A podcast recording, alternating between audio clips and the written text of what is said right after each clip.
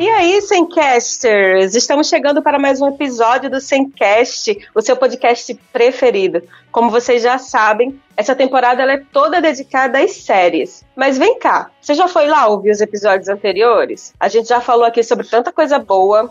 A gente falou ó, sobre sitcom, séries policiais, séries com mulheres fortes. Enfim, tem muito conteúdo legal para você ouvir. Então vai lá e aperta o play lá no seu stream de áudio preferido para você ficar por dentro de tudo que já aconteceu aqui nessa temporada do Semcast. Ah, e outra coisa, não esquece também de seguir a gente lá no Instagram, tá? Arroba para você ficar por dentro de todas as novidades e não perder nenhum episódio. Então, dito isto, vamos começar, gente? Vamos começar o quê? Apresentando aqui os nossos amigos. Aqui ao meu lado, a pequena Miss Sunshine Tauá 2018. Ela, quem? Juliana Albano.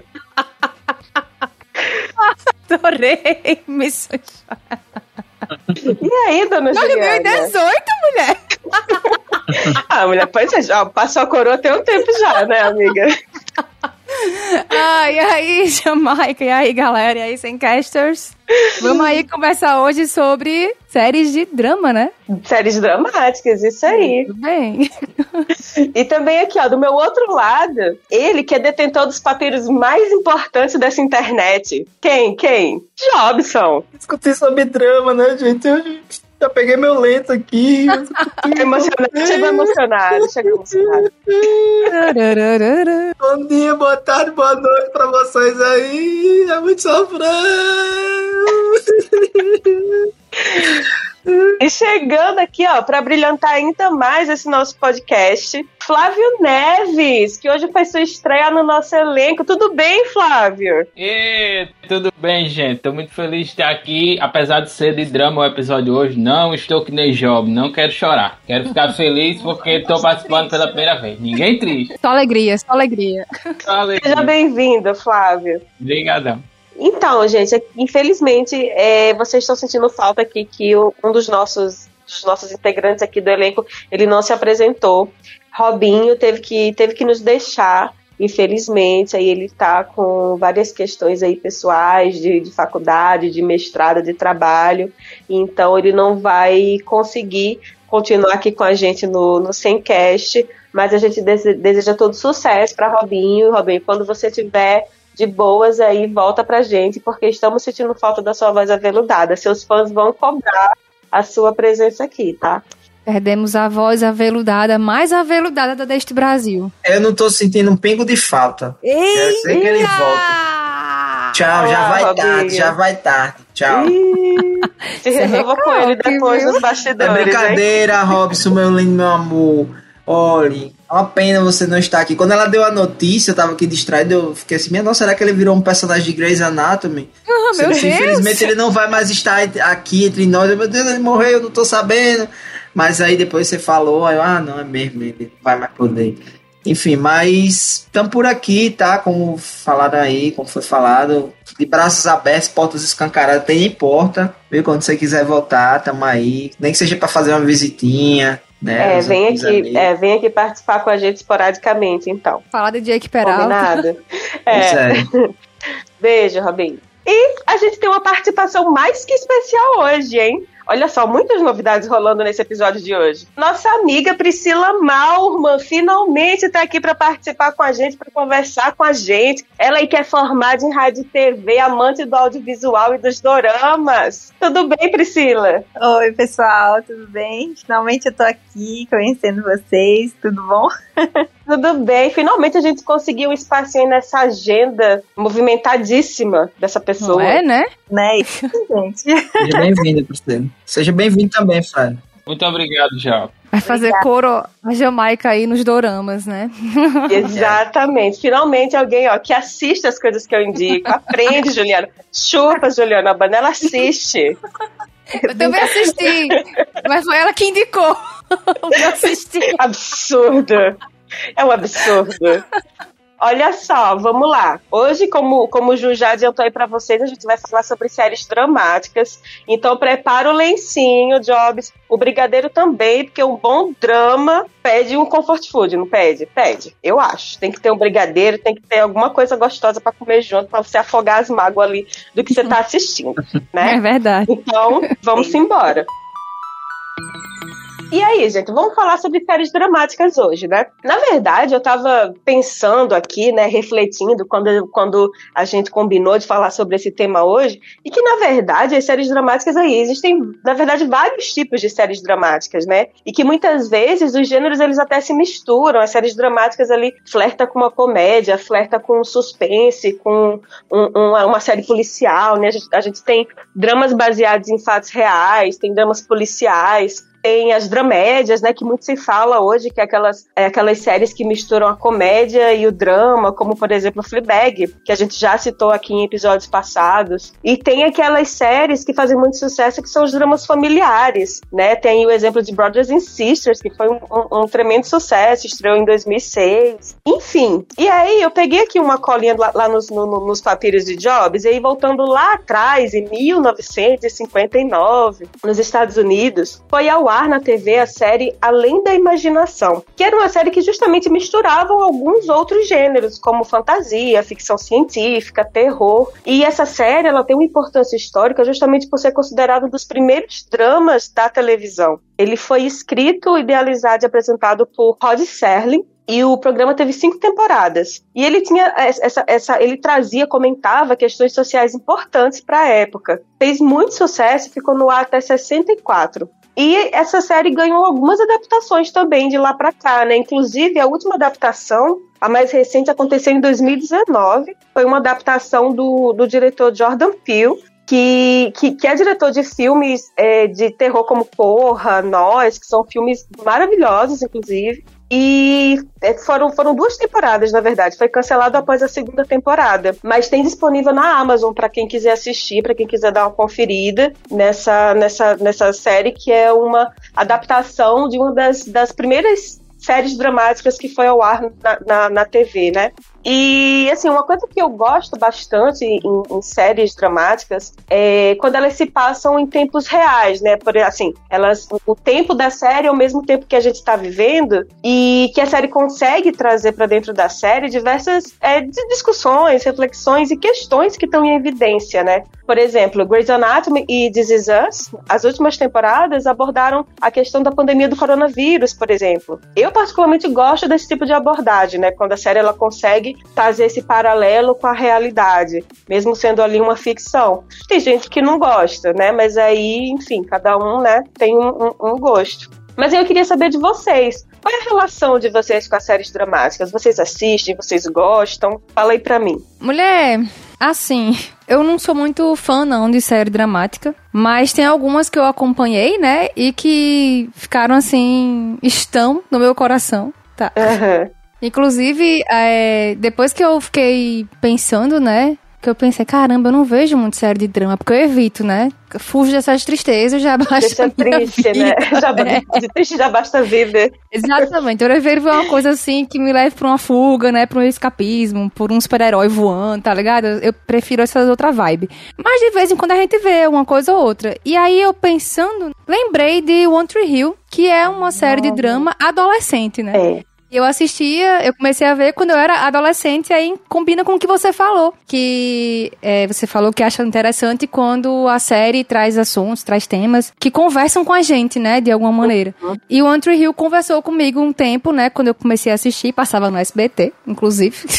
E é um, para quem não sabe, não tá lembrado, no Brasil se chamava Lances da Vida, porque é uma série que tem o um plano de fundo do basquete, né? Então, lances, né? Lance da vida. Olha aquele trocadilho maroto. Só que só o brasileiro sabe fazer. e o Tree Hill é uma série que ela teve nove temporadas. Ela ficou no ar de 2003 a 2012. Foi criada aí por Mark Schwann era exibida nos Estados Unidos pela Warner Bros., depois pela CW. A CW é aquela emissora que passa Flash, Arrow, né? Enfim. Uhum. E aqui no Brasil passava no SBT, eu assistia nas manhãs de domingo, antes de almoçar na casa de vovó. E atualmente ela tá disponível na Globoplay, né? Assim, eu não terminei de ver One Tree Hill. É, eu acho que eu parei na oitava temporada, mas pesquisando pra gente conversar sobre ela aqui, me deu muita vontade de, de terminar e talvez reassistir. Mas assim, é porque a partir da quarta temporada, aliás, a partir da quinta temporada, ela muda completamente a proposta, né? Porque essa série, ela conta a história de dois dois meio-irmãos. Um é o filho reconhecido pelo pai, e o outro foi o filho que o pai né, não reconheceu, enfim. Eles têm a mesma idade praticamente, porque esse cara namorava uma menina na época da escola, e aí ela engravidou. Na mesma época em que ele conheceu uma outra moça na faculdade, que também engravidou, entendeu? Assim, já começa aí Olha o rolo, né? o, emaran- o emaranhado, exato. E aí esses rapazes, eles crescem, assim, sem contato nenhum, até que chega um momento em que os dois vão jogar no time de basquete da escola, e os dois são bons jogadores, enfim. E aí as coisas vão desenrolando, né? Com aqueles dramas adolescentes, trio, é... Como é o nome que dá? Trio romântico? Não, tem outro nome. O triângulo amoroso. Triângulo amoroso. Trio romântico é homenagem, né? o poliamor, né? Então, rola triângulos amorosos é, entre os adolescentes da história, enfim. É muito legal, assim. E é aquela coisa assim, o que eu acho, uma das coisas que eu achava muito interessante é que os personagens não são óbvios, sabe? Por exemplo, a menina lá, principal. Principal são os meninos, né? Mas enfim, que por um tempo disputou o amor dos dois, né? Eles disputavam o amor dela.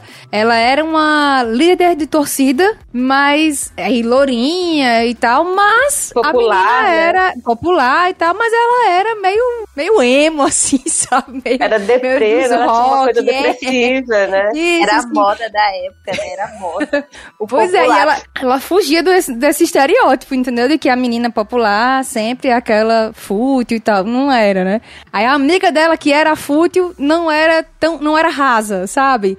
Enfim, É. o- o- tinha uns, umas coisas assim que pra época já era bem. já era um diferencial, né? Não, os personagens não eram óbvios, essas coisas. E uma coisa que eu sempre ficava assim. Achando massa e dando muita atenção era as transições de cenas pra outras, sabe? Que eles abusavam daquela técnica de, ai, a câmera está filmando fulaninho, aí a câmera desce e agora, sei lá, se escondeu atrás de um sofá e, e ficou preto. E quando sobe já é outro lugar, sabe?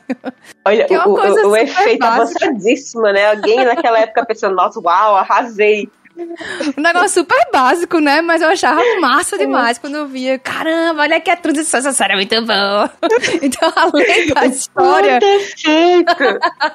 além da história, essas coisas eu achava muito legal. E aí, pesquisando e tal, e uma coisa que eu já sabia, mas, é, enfim, essa série tem uma relação muito forte com a música, porque todo episódio tem nome, ah, o nome do episódio é o nome de uma música, ou o nome de um CD, sabe? Assim, e sempre é uma música que tem relação com a história daquele episódio. E é uma ótima trilha sonora, diga-se de passagem. Dava pra É. pegar várias, várias músicas assim e colocar no teu MP3 na época. Nem sei Ficar se tinha na sofrendo época já enquanto MP3. ia pra É. casa de ônibus, É, e em Natal. aí.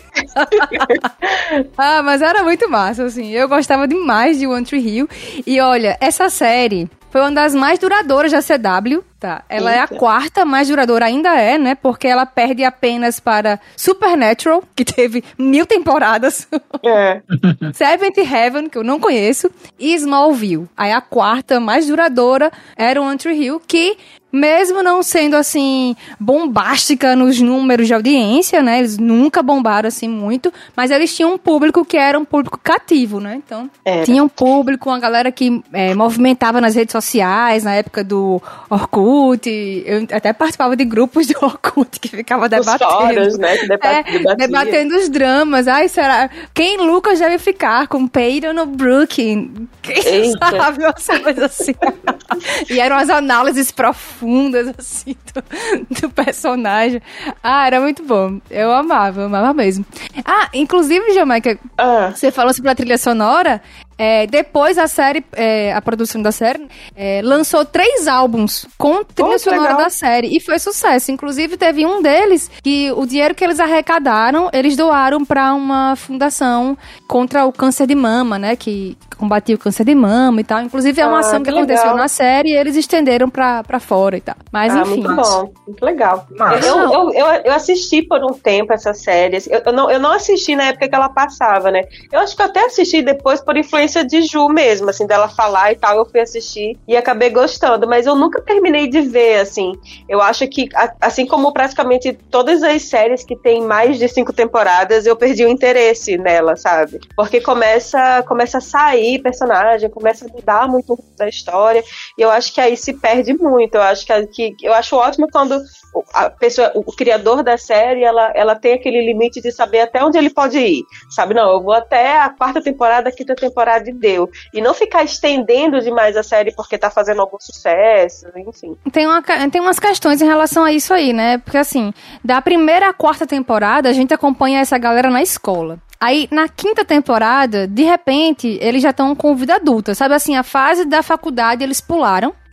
Já foi pra, e pra já é a galera trabalhando, sabe? Já mudou a vibe do, do negócio completamente. E eu parei de ver na oitava porque né? foi me cansando. É, não tinha mais. as coisas que me estavam me prendendo já não me prendiam mais na série. Eu fui largando, assim, eu nem vi o final e dizem que o final é bem legal, foi conclusivo e tal. Tem muitos fãs dessa série que fizeram, inclusive, uma petição online para tentar entrar na Netflix, no catálogo, porque na época só tinha no americano, não tinha aqui no brasileiro essa série. Aí eles primeiro lançaram DLC, aí quando lançou DLC na Netflix, né, que eles botaram todas as temporadas, aí, era, aí começaram as petições, porque tem fã-clubes dessa série, por, justamente por conta disso que você falou, da escola, né, é, eles, você cria um vínculo afetivo ali com, com aqueles personagens que vão, e aí o pessoal cresce, tipo, já nem assiste mais, mas fica aquela coisa, sabe? Sempre que eu assisto, eu relembro a minha época, minha época, minha época de faculdade, minha época tal, que se vinculou. E aí a galera fez uma petição grande e a Netflix conseguiu e, é, o contrato e disponibilizou para o pessoal, né?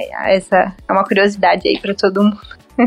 Menina, eu não sabia disso. Tá na Netflix, eu não sabia não. Eu acho que deve já ter saído, porque tá na Globoplay também. É, tá na Globoplay, é. Agora já tá na Globoplay, é. Eles estão entrando na Globoplay, mas é, demorou pra entrar na, na, Netflix. É porque eu trabalho ah, aí eu trabalho com a Netflix, aí qualquer coisa eu vou, vou trazendo algumas coisas voltadas lá também, se vocês quiserem. Olha, que, massa. que chique, né? E se vocês tiverem reclamação, pode também entrar em contato, que ela tira suas dúvidas 24 horas por dia. Opa! Tá pobre.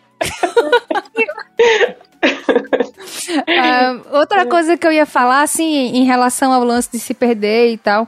E aí, dois personagens muito importantes pra trama, que era o Lucas e a Peyton, eles saíram na sexta temporada. E aí tem uma história, assim, curiosa, assim. Ela saiu por acusações de assédio do cara que criou a série. Sério? Foi. E aí, inclusive, ela, essa atriz foi uma das, das grandes das grandes vozes daquele movimento Me Too que teve nos Estados Unidos. E aí, o curioso, assim, é que o cara, o, o, Chad Michael Murray, que é o que faz o, o, Lucas, né? Ele saiu também, cortaram ele porque o pessoal queria é, manter esse casal na, na trama, né? Como, assim, ah, eles vão ter um final feliz. Então, se ela sair, como é que a gente vai manter ele aqui, sabe? Não encontraram nenhum caminho e aí desligaram o cara do projeto também, assim. Ele nem queria sair, sabe? Nada, é muito nada a ver, né? Tirar os personagens principais, né? Tipo, é São, tipo é, e depois que eles saíram, meio que deu uma quedinha, assim, sabe? Começou a ficar meio chato e tal, mas enfim. Mas é, isso, assim, se deixar, eu faço, passo mais uma hora falando de One Tree Hill. Então, vamos pra outra aí, que eu, eu trouxe tanta curiosidade de One Tree Hill. Mas deixa pra lá. Não, só mais uma. Só mais uma. Só mais Vai, uma. mais uma, Ju. Conta, Ju. O cara, o produtor do, da série, né? Ele queria fazer a série em um estado que fosse mais frio. Só que eles decidiram fazer na Carolina do Norte. É, e ele só ficou assim de boas com a decisão quando ele soube que o Michael Jordan jogou na mesma quadra de basquete em que várias cenas iriam ser gravadas nessa cidade de Wilmington na Carolina do Norte. E aí ele ficou, ah, Michael Jordan jogou aqui, então show, vamos fazer aqui. Foi convencido facilmente, né? Foi, né? só o Michael Jordan. É, só isso, nada mais. Só essa besteirinha aí. Um dos melhores jogadores de basquete de todos os tempos, né? Pois é. Mas e aí, gente? que mais que vocês assistem de, de drama? Eu posso falar, se vocês quiserem. Vai lá, Priscila. Vai lá, Gente. Priscila, Priscila. Eu, eu sou apaixonada por drama, diferente de Ju. Ai, eu adoro, porque a, Tamo mai- junto, tamo junto.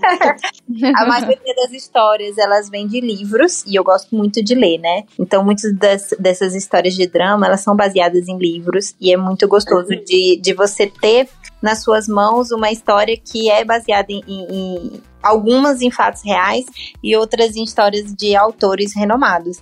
E aí, quando a gente vê aquele livro tomando forma, em- em- seja em série, seja em filme, é, eu fico muito empolgada. Então, eu sou uma apaixonada por drama. E uma das séries que, assim, tá bombando, né, assim, na Netflix é a Brighton, né? Vocês sabem que é, é uma série de romance baseada num livro. Eu, eu sou apaixonada por essa série, justamente porque conta a história de uma família e cada filho na época tinha que casar e aí cada filho conta a história deles. Eu, eu gosto muito de Brighton. Eu acho que é uma série bacana pra gente conversar. E é uma série que tá bombando na Netflix. Alguém já viu aqui? Como que é o nome? Eu não. Não. Brighton. É a Bridgerton.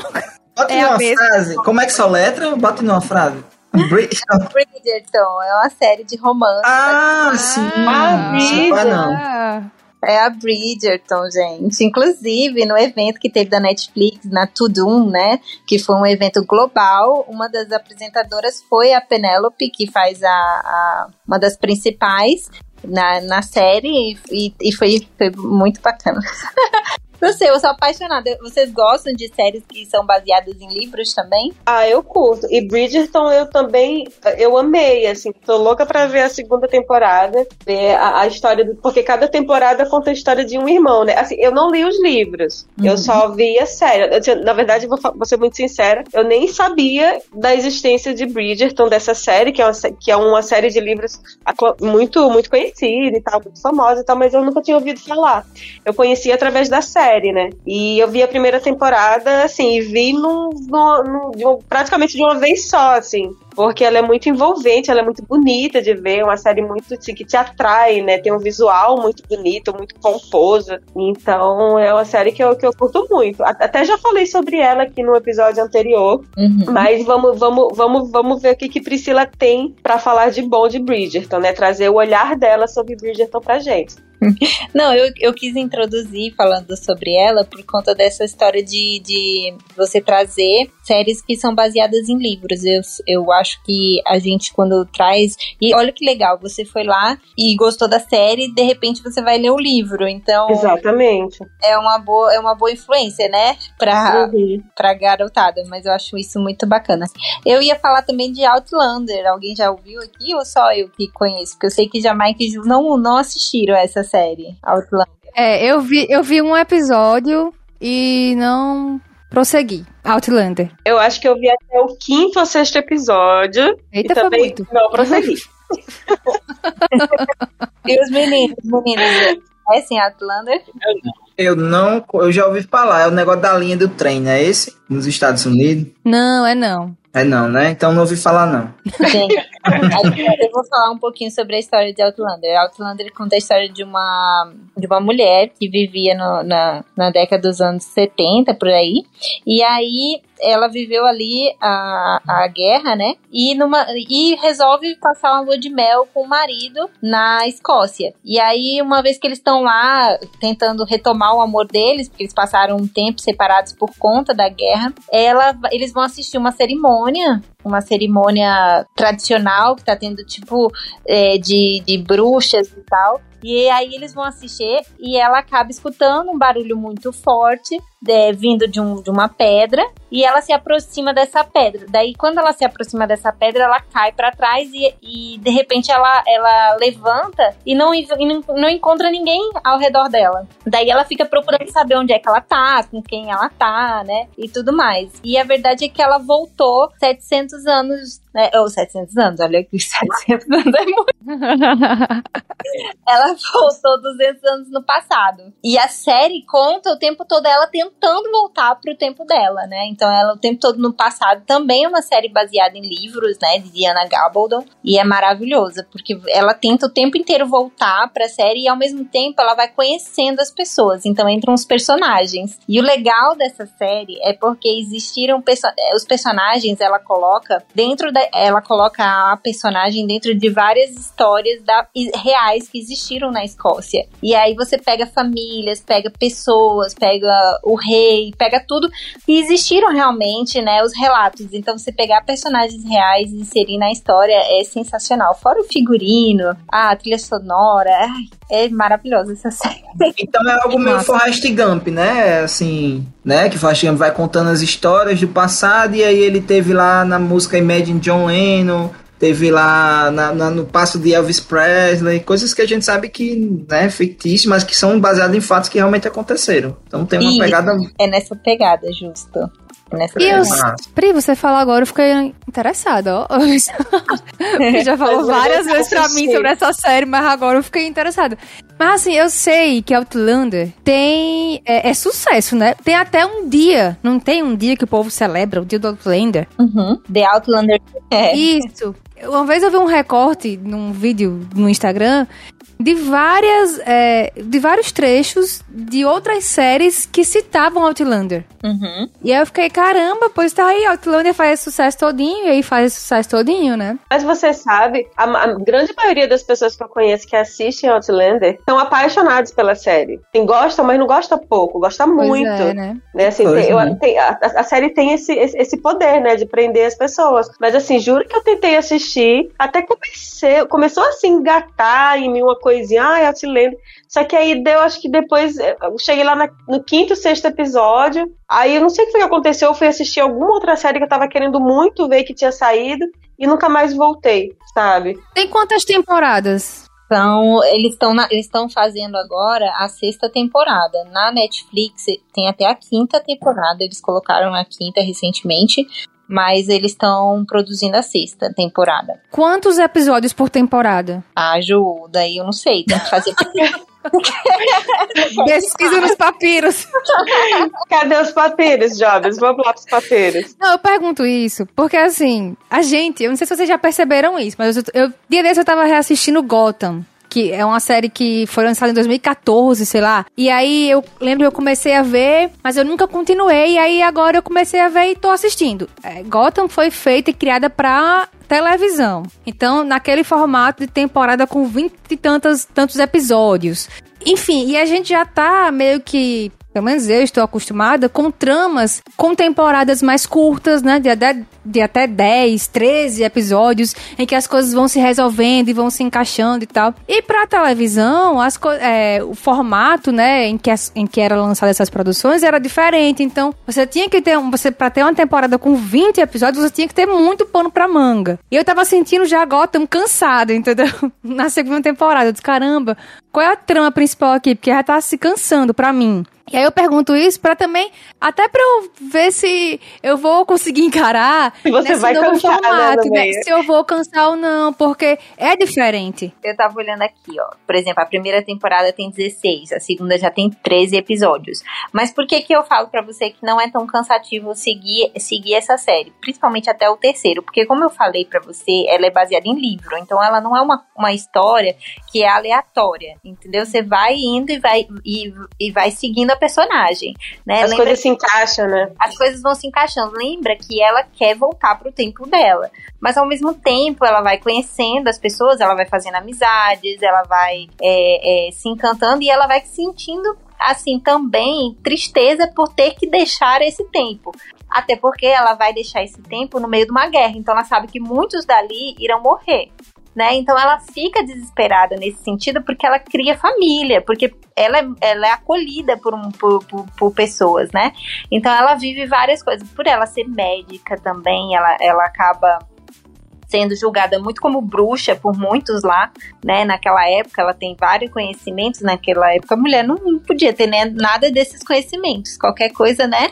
E eles uhum. cheio de tabu. E coisas avançadas também pra época, né? É, tem até uma cena muito marcante que a, ele eles têm uma cultura assim, que se o bebê nascesse de alguma forma com defeito, assim, enfim, naquela época com algum tipo de problema, eles colocavam o bebê, é, eles da, davam o bebê para a floresta, para que a floresta pegasse de volta, tipo, a mãe natureza pegasse de volta e entregasse uma outra criança mais saudável. E olha que, que horrores, né? Uma, uma coisa muito forte. E ela, quando ela tá andando pela floresta lá, enfim, ao redor da, da vila onde ela tá hospedada, ela acaba escutando o choro de uma das crianças. E aí o, a, a vontade dela é puxar e salvar a criança. Só que pelo fato dela fazer isso, dela ir buscar, ela é julgada por todos na vila. E aí fica aquela, aquele contraste moral, entende? É o que eu gosto dessas séries de drama, porque você sempre tem algo para tirar né? Aquilo que você. Uma lição, é verdade. Tá ponderando, né? Poxa, pra realmente ali, parece para nós hoje isso é um absurdo, deixar uma criança jogada ali e tal. Mas para aquela época, na cultura daquele povo, não é. E ela foi contra aquilo e todo mundo foi contra ela. E é interessante a, a forma como ela tenta convencer as pessoas e, e não consegue, né, de que aquilo é errado. Porque as pessoas não estão prontas para receber aquilo ainda. Eu acho, eu acho sensacional quando a gente vê por esse ponto de, esses pontos de vista. O que, que vocês acham, Jobson? Vocês estão tão quietinhos? Teve um tempo que eu só assistia drama na minha vida, sabe? Mas era filme. E exatamente por essa questão aí que você falou, porque são questões sempre trazem questões existenciais, né? Da pessoa e o tempo em que ela vive, é, enfim, da pessoa e certos estigmas e certas certas forças, né, que são colocadas socialmente. E, como você falou, a gente sempre tira alguma coisa dali, né, a gente sempre tira, embora muitas vezes a gente dê uma chorada, né, é, mas a gente tira, eu, eu, lembro de um drama, assim, que não é, não é série, é filme, que é O Lutador, quando eu terminei, de, faz um tempo que eu, eu tava numa época, assim, que eu tava meio bloqueado, não conseguia chorar, Aí depois que eu assisti esse filme, caramba, eu dei, eu dei uma chorada, assim, minha nossa, muito interessante. Então, assim, o drama ele tem esse poder. E aí, é, é, eu fiquei muito interessado também nessa série Outlander, e eu não, não conheci, já tinha ouvido falar. Mas é, é muito massa essas questões que você traz aí. Ela era uma mulher, né? Volta no passado e ela é médica, então, poxa, uma série de estigmas aí, uma série de, de, de estruturas sociais mesmo que ela vai ter que enfrentar e dá para tirar tanta coisa aí, dá para ilustrar tanta coisa, né? É verdade. Tanta coisa, tanta coisa, tanta coisa mesmo. Eu vou dar uma assistida, já acabei de colocar na lista aqui, peguei um novo papiro em banco, já tô anotando aqui isso aí. Só não perde o antigo, hein? Tem muita dica boa lá.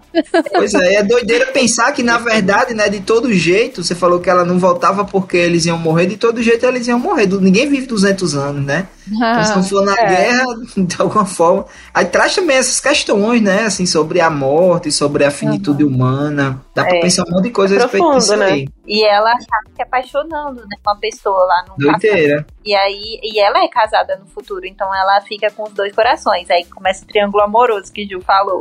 Aí ela o, trio, o trio romântico. O trio romântico. de, de Não quer dizer que ela dá umas viajadas pro futuro também, é? Não, em nenhum momento. Ela fica ah. tentando voltar pro futuro, entende? Uhum. E o uhum. legal das, das temporadas é que conforme vai passando, a música de entrada é linda. É, é, justamente a música da cerimônia que ela assistiu e que ela acabou voltando pro tempo. E na música fala, conta a história de uma mulher viajante que viajou no tempo, mostrando que ela não é a única. Eu acho que muita coisa ainda vai acontecer para mostrar que muitas mulheres vivenciaram aquilo que ela viveu. E aí nessa história que ela volta, ela acaba se apaixonando por uma pessoa lá. E aí ela, ela fica com aquele coração. Se eu voltar pro futuro, ela, ela tentando descobrir uma forma de voltar, ela sabe que vai ter que deixar o outro para trás também. Então ela fica nessa, nesse, nesses dois corações. E muita coisa acontece na série. Vale muito a pena assistir, gente. É, é sensacional. Mas se, se deixar, é como o Ju falou, eu vou passar aqui duas horas só falando de Outlander. Quando você falou Outlander, é, eu pensei até que era uma série que Frágil, né, que Flávio aí, ele, ele curte, mas o nome da série que tu curte é outra pegada, né, Frágil? É... Qual é essa série que eu curto? Eu acho que é Westworld, né, alguma coisa assim. Uh. Westworld é outra, outra viagem, apesar de ter um bom drama. Westworld é fenomenal, fantástico. A gente pois fala é, mais sobre ela no próximo episódio. viu? Eu, é, vamos, eu tô com vocês também. Time drama, porque para mim é o meu gênero preferido, independente de ser série, filme. e adoro porque acho também que sempre tem um dilema. É, sempre tem situações na série em que você se encaixa na sua própria vida e sempre é muito bom de pensar sobre. Eu acho, inclusive, né, da, as minhas séries favoritas são gênero drama, já logo adiantando, que são Breaking Bad e é, Black Mirror. E acho um fantástico tema. Tô muito feliz de estar aqui justamente nesse tema, estreando hoje. Maravilhoso. Ah, legal, legal. Ah, e uma coisa interessante, né? Porque, como o Jamaica falou, assim, a série drama normalmente nunca é só drama, né? É dramédia. E aí, antes de vir pro programa, eu fui dar uma papirada, né? E vi aí algumas coisas juntando os 24 melhores, sei lá, 10 melhores da Netflix, 24 melhores sei de onde, 50 melhores séries de drama é, de todos os tempos. É quando você vai ver, tem muita coisa que você assiste numa outra pegada e que tá em drama, né? Por exemplo, 24 horas. 24 horas de Jack Bauer? Sim, de Jack Bauer. É, Chernobyl, né? Que não deixa de ser, mas assim. Ah, é. é, um, é, um, é pra, pra mim é um puta drama, assim. Teve, teve uma hora que, que eu nem consegui assistir, assim, de, de Também, cenas boy. muito pesadas, né? Pesadíssimas. Imaginar que aquilo foi real, né? Não é? A cena, a, a cena dos cachorros lá, eles. Nossa Caramba. senhora, eu, eu, eu não, eu não consegui ver, assim. Eu fechei Tem o olho muita- e fiquei. Nossa. Tem muita coisa pesada, cara. Aquela coisa lá dos mineiros, né? Dos mineradores, Sim. aliás, que Uhum. foram pra morte, mas foram de peito aberto, assim, aquela coisa quando é, os caras vão, vão fazer a convocação, né? E vão meio tentando usar pelo autoritarismo. Aí o minerador lá, muito sangue nos olhos, pega e diz assim: ó, você tem dois caras aí com metralhadora, você vai conseguir matar aqui um- uns 10 da gente, mas os que sobrar vão, vão arregaçar vocês. Aí o cara muda a postura, mas assim, uma série de outras coisas, né? Aquela coisa de É. você ver a pessoa lá e achar que ela tá boa, né? Não, não, não teve problema nenhum, mas era exatamente uma das fases. A questão de como o governo é, interfere na vida das pessoas, enfim, uma série de coisas dá pra tirar dessa série. Mas enfim, tem muita série, como o Jamaica falou, que a gente nem sabe que é drama, né? A gente começa a assistir por outras coisas. House of, House of Cards, Lost, é, Narcos, que é colocado, né, como, como drama. Enfim, The True Detective, né? Acho que Frágil assiste essa série, né? Tá- Nacional também, essa Pronto. é maravilhosa. então a gente tem mesmo essa entrada aí pelo drama sem saber que é o drama no, no contexto É. séries. E mais especificamente eu queria falar, né? Eu queria escolher algumas pra falar, mas eu vou falar sobre uma série. Não sei se vocês já assistiram, tem três temporadas, uma série alemã chamada Dark. Ponto pra Europa de novo. Pois é, ponto pra Europa de novo. Vocês assistiram já Dark? Sim, Eu vi a Não. primeira temporada de Dark logo quando lançou. E foi aquela série assim que eu maratonei. Eu fiquei louca, assim, nossa, que série foda e tal. E aí eu perdi o time de assistir a segunda. Porque quando aí, depois, quando eu, eu, eu, eu me toquei que já tinha a segunda temporada, eu já não lembrava mais de nada. Então, assim, eu preciso voltar pra assistir a primeira temporada, porque a série ela vai em vários, em vários, em vários tempos, né? Então, assim, eu não lembro de, de quase nada da série. Eu preciso assistir a primeira pra poder continuar assistindo, sabe? Quem sabe assistir de uma vez pra não- pra ficar com tudo fresco na cabeça. Porque é uma série um pouco difícil de acompanhar, né? É, essa série você tem que pegar um caderninho e colocar do lado e, bo- e, e marcando os personagens e marcando, O tempo e tal, né?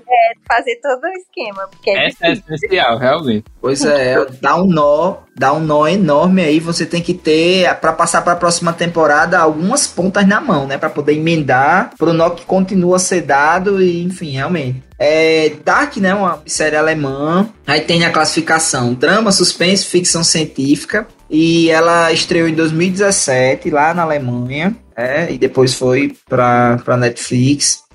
E tem três temporadas, e como a galera falou aí, realmente é algo que você precisa tá emendando ali uma na outra. Eu gostei muito da série no primeiro momento, porque até então, tudo que tentava brincar, ela- eu achei ela muito diferente é, com a estratégia, né, com a estratégia extremamente inovadora, que normalmente tudo que, que vai nessa pegada tempo, né, acaba caindo no paradoxo do tempo. Né, como o quê? Por exemplo, o Termina- Exterminador do Futuro. É um futuro que depende de um passado que depende de um futuro? Como assim? Sabe? É um negócio que fica sem. Você vai pra. É, pra. De volta pro futuro também, sabe? Umas conexões que não tem nada a ver, assim, de subir. Se voltar, muitas outras coisas terão mudado e não tem como voltar. Aí cai sempre no paradoxo temporal. Mas a estratégia que Dark utilizou foi exatamente de fazer você se perder. fazer qualquer pessoa que tentasse fazer esse next temporal dizer, não, aí, mas quando ele veio pra cá, isso daqui deveria ter acontecido, então não rolou, entendeu? Mas ele faz essa, essa, esse, esse monte de idas e voltas, essa conexão com cada uma das pessoas que volta. E aí tem a teoria lá do físico que até hoje eu não entendi muito bem, né? Porque, enfim, sou de humanas. Mas, cara, sabe, você fica tão perdido, tão perdido ao mesmo tempo, tão alucinado. A trilha sonora é, massa, é genial, né? Pega aí, inclusive, músicas dos anos 80, daquela, daquela banda lá, Nena, né? Que tem aquela música dos, dos balões, Night Night Balões, que foi a a mais famosa, mas aí no seriado ele usa uma do tempo, né, que fala sobre exatamente sobre o tempo, uma música dos anos 80 que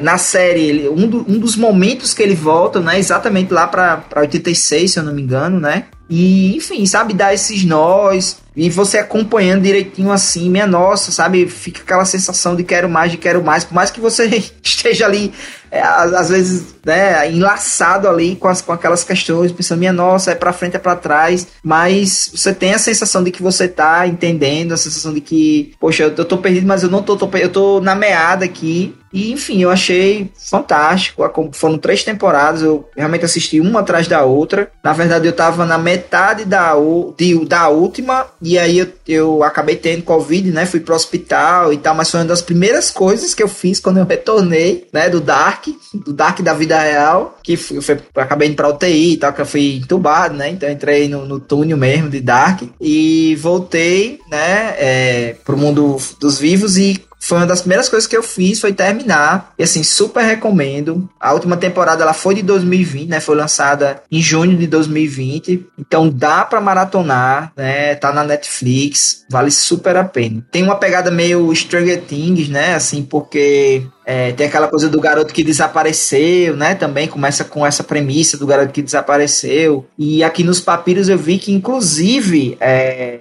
Dark foi eleita como a melhor série da Netflix e ela venceu a própria Stranger Things e foi para final com Black Mirror e acabou vencendo Black Mirror. Embora eu particularmente gosto muito de Dark, mas assim, pelo que é discutido em Black Mirror, acho que não sei se Flávio vai, vai trocar uma ideia sobre isso, mas depois a gente fala, é como Black Mirror traz uma questão social, né, traz uma série de outras camadas aí super importantes, o lance da tecnologia, eu ficaria com Black Mirror, mas Dark é poderosa, vale muito a pena, muito a pena mesmo. Essa série do Black Mirror, ela foi inclusive citada por, pelo autor Harari naquele 21 lições para o século 21, porque a gente tem muita noção dessas séries de ficção, né, assim, de drama voltada para a área de ficção, que não vão acontecer. Mas no Black Mirror ele traz coisas que meio que já estão propensas a acontecer. Pode crer, que já estão acontecendo. Já estão acontecendo, é. Estão acontecendo e os efeitos que isso pode trazer para nós.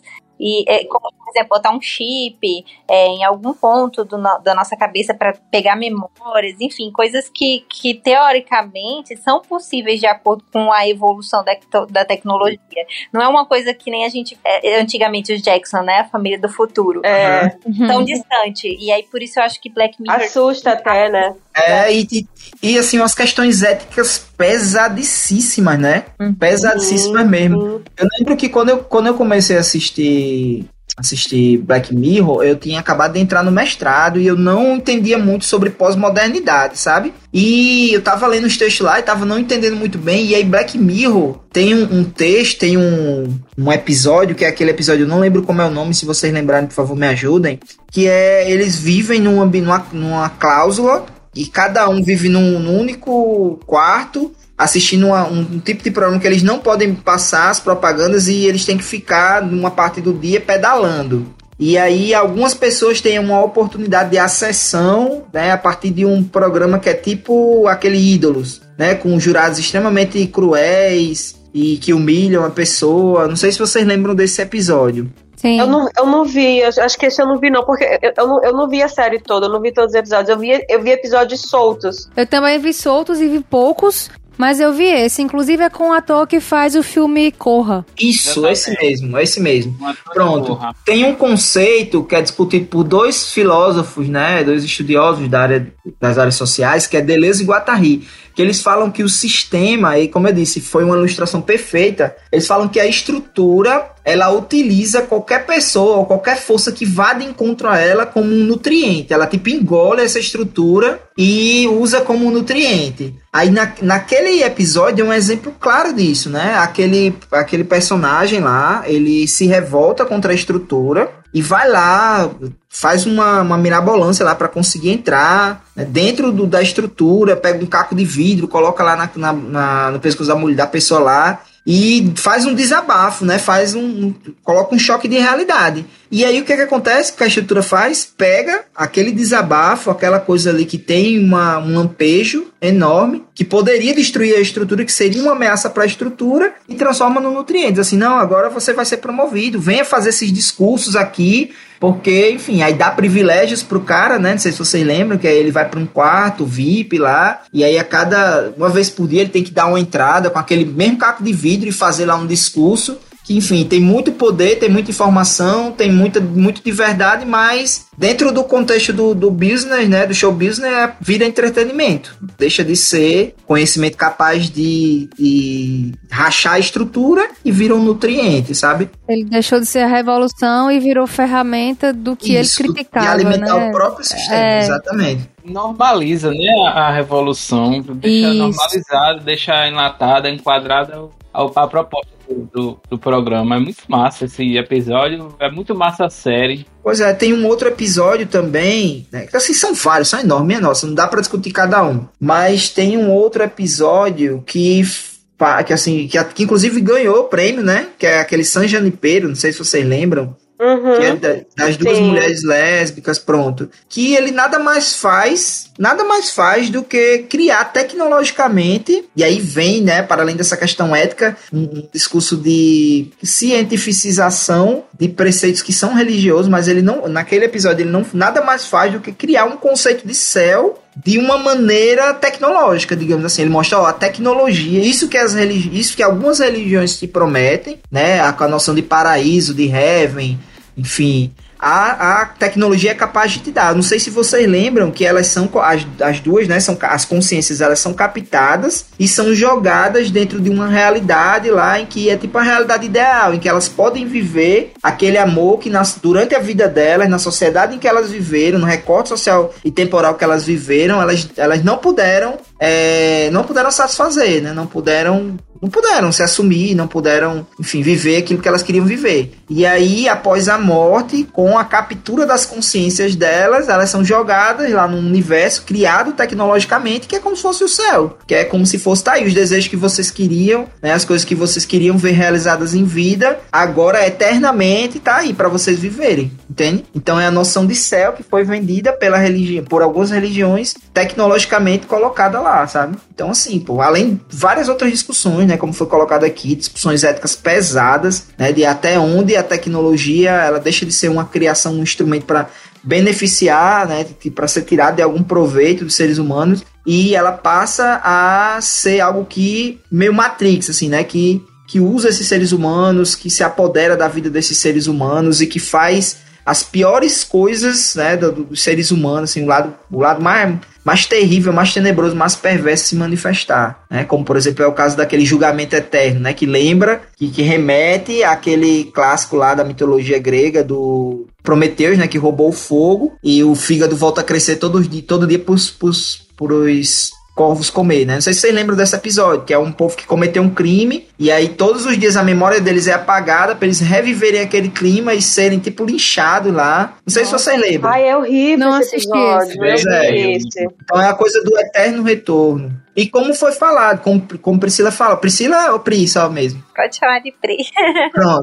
Como o Pri falou, tem coisas que a gente sabe que vai acontecer, mas tem coisas que já estão acontecendo. É claro que são esticadas, né? São, são é, aumentadas os traços para que a gente veja, como por exemplo aquele episódio dos likes, em que tudo para você conseguir você tem que ter um like, tem que ter não sei uhum. quantas estrelinhas. Então, quantas pessoas hoje em dia não já vivem a, em busca desses likes, né? Não já vivem. É, o Instagram é isso, né? Pois é. Tem depressão se não tiver, né? Exato. A maioria dos adolescentes é. posta uma foto e aquela foto não, é, não tem curtidas, ele já a autoestima já baixa, já começa a, a baixa confiança, né? E gerando altas taxas de, de suicídio. Eu tô falando aqui de um, de um algo extremo extremo, mas a verdade é essa: os adolescentes hoje eles tiram foto não para eles, para guardar de recordação, é para postar. E se aquela foto não, não, não fez sucesso, pronto, aquele dia já ficou arruinado, ele já tira do, da, da rede social logo, e começam vários conflitos internos Uhum. naquele adolescente.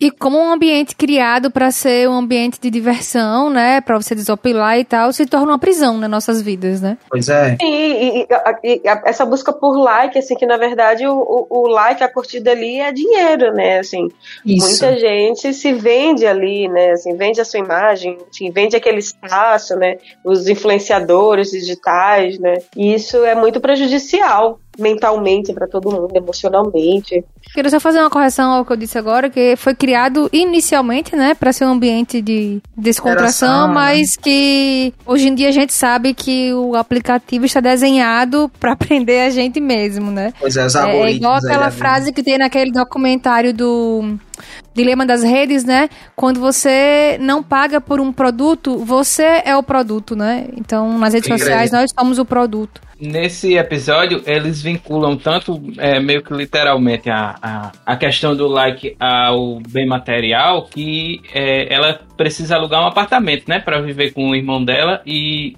um dos requisitos é ela ter uma pontuação nessa rede social que seja acima de um valor para ela ser considerada popular e poder morar nesse apartamento. Ela precisa de, além de dinheiro, né, do bem material, ela precisa também de popularidade para poder morar no apartamento. Ela não, não, não iriam deixar uma pessoa que é impopular, né, ou não tão popular quanto o requisito dela morar nesse local. Não, pois é, mas tem essa, essa questão mesmo, realmente. Aquele episódio ali é uma ilustração de algo que já acontece hoje em dia, né? Como foi colocado aí pelas meninas. Os padrões de autoaceitação, quem dita, quem dita esses padrões, porque, como o Juliano falou, é, a gente é- acaba sendo controlado, né, pelas redes, são as redes que são, são quem se apresenta lá. E aí a gente tem também que ter o nosso espaço, a gente tem que conseguir esses likes para ser aceito. Né? Aquilo ali é como se fosse a, a- os critérios de aceitação social. E se você não tem aquilo ali, né, enquanto humanos, seres sociais, que a gente se, a gente se constrói nas relações, na visão do outro, no feedback que o outro dá.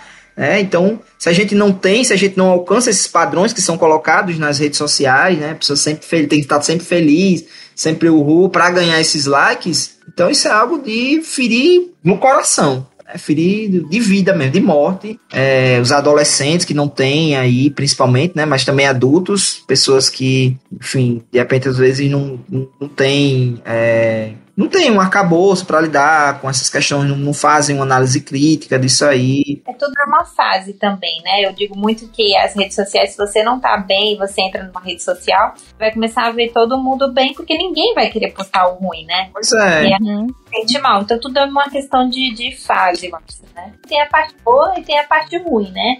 Aí é, a, a série do, do Black Mirror, ela traz de forma muito escrachada a parte ruim, né? Os problemas voltados para a parte ruim. Mas também temos as partes boas, né? O nosso mundo tá tão interligado, a gente conhece tantas outras culturas que a gente talvez só conhecesse por livro na época da escola da gente, né? Não sei vocês, mas na minha É época. verdade. A minha época também, Pri. Sim, mas é- é- eu queria puxar aqui uma outra série, é, já que a gente acabou em alguns momentos falando sobre é, o público adolescente, né? E aí eu reparei aqui que eu trouxe duas séries adolescentes, né? Uma em que o público é adolescente e a outra em que o público é para um público adulto, que é a série Euforia ou Euphoria da HBO. É uma série de 2019, tem uma temporada disponível na, na HBO Max. A segunda temporada já foi confirmada, né? Mas ainda não tem data para o lançamento. É, a série foi criada por Sam Levinson. Ele foi o criador, roteirista, diretor diretor da série. Tem oito episódios e é uma série que aborda é, a temática ali da geração Z, são os jovens adolescentes de hoje em dia, e uma coisa muito interessante é que ela trata dos temas todos que a gente vê nas séries todas adolescentes, é, drogas, é, sexualidade, é, relacionamentos abusivos, relações familiares, identidade de gênero, né? Agora que é um tópico atual, né? Que não pode ficar de fora de séries em que tem essa temática.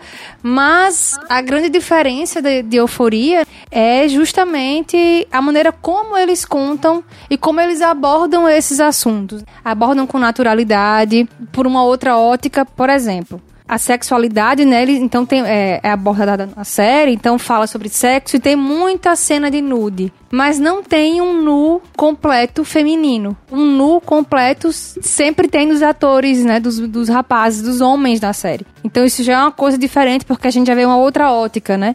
E a qualidade técnica, que é uma marca da HBO. Essa série, minha gente, é uma obra de arte, assim. É um negócio de encher os olhos. Eu recomendo muito. Tu viu, Flávio? E essa eu vi, sensacional excelente. Essa série é uma série excelente. É, rendeu a Zendaya, ou Zendaya, né? Que ela diz que o nome dela é Zendaya. O Emmy de melhor atriz 2020 por essa série. E, meu amigo, é, to, a, a, cada episódio, assim, pelo menos eu ficava encantada em como eles estavam contando esses dramas que esses personagens estão vivendo, assuntos super importantes, assuntos super atuais, é, da ótica do adolescente de uma maneira, assim, tão artística. É cinema na TV ver. É Euforia. O nome da série, Ju? Nossa, eu fiquei Euforia. com vontade de assistir, hein? Euforia. Super vale Já anotei aqui. Super, vale, a pena. vale a pena, concordo. Eu vi a Zendaya, né? Como é. uma atriz, eu acho que ela era da Disney, Ju. É. Isso. Ela era novinha, pequenininha, né? E eu vi ela nessa série sensacional, cara. A atuação dela beirando a perfeição mesmo. Eu adorei, fiquei surpreendido incrível, maravilhosa. É a história de uma menina que é a Zendaya que faz, né? Ela é a personagem principal. A gente acompanha do ponto de vista dela o que tá acontecendo, que é a, é a Rue, que ela teve uma questão com drogas, então a série começa ela já saindo da reabilitação e, e indo para encarar, né, a volta à sala de aula, tal, o novo ano letivo que está começando e tal, e enfim. E aí é interessante que todo episódio eles trazem, eles começam mostrando como foi a infância daquele personagem que vai ser, né, o, o de destaque daquele episódio, né, o fulano de tal, como ele, como ele era nos oito anos de idade, que é quando começa, né, eles sempre começam mostrando dos oito anos de idade daquela pessoa, né, das pessoas que interagem na história dela, assim. E, minha gente, é fantástica. Tem um trabalho belíssimo de iluminação, de jogo de câmera, de transição. Tem, tem episódio que, assim, é, a, a personagem, a Rue, né?